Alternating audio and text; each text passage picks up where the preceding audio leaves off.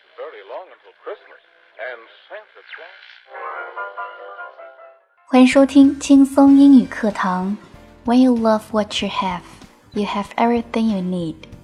当你爱上你所拥有的，你就什么都不缺。